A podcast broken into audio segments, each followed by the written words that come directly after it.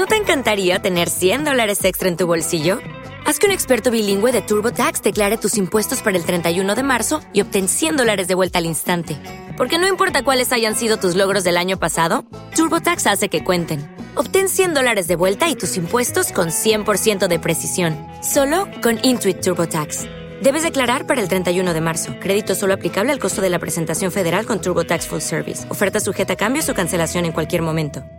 Aquí es donde también tenemos, y no lo podemos olvidar, muchas veces hablamos de televisión, televisión, televisión, y una de nuestras patas fundamentales, una de nuestras fortalezas hoy es la radio.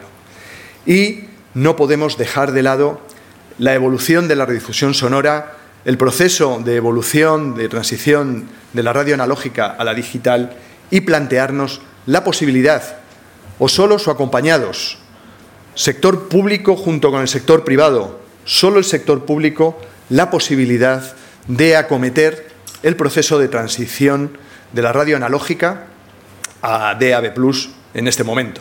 El DAB de alguna manera ya es el pasado.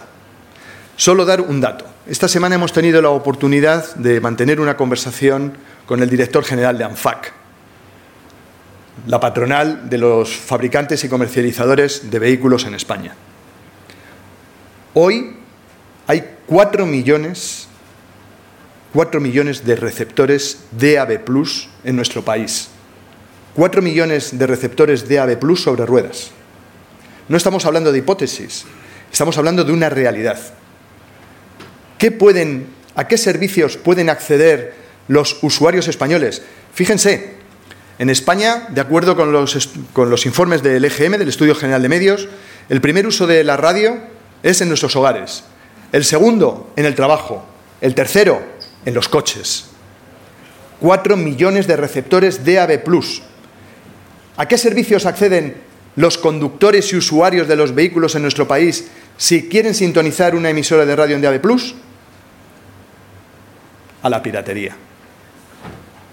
Hoy nos estamos encontrando con la generación de una bola de nieve que está creciendo de forma inexorable, de piratería ocupando múltiples, múltiples para radio digital y tenemos un reto en el que nosotros somos parte activa, pero que tendremos que enfrentar.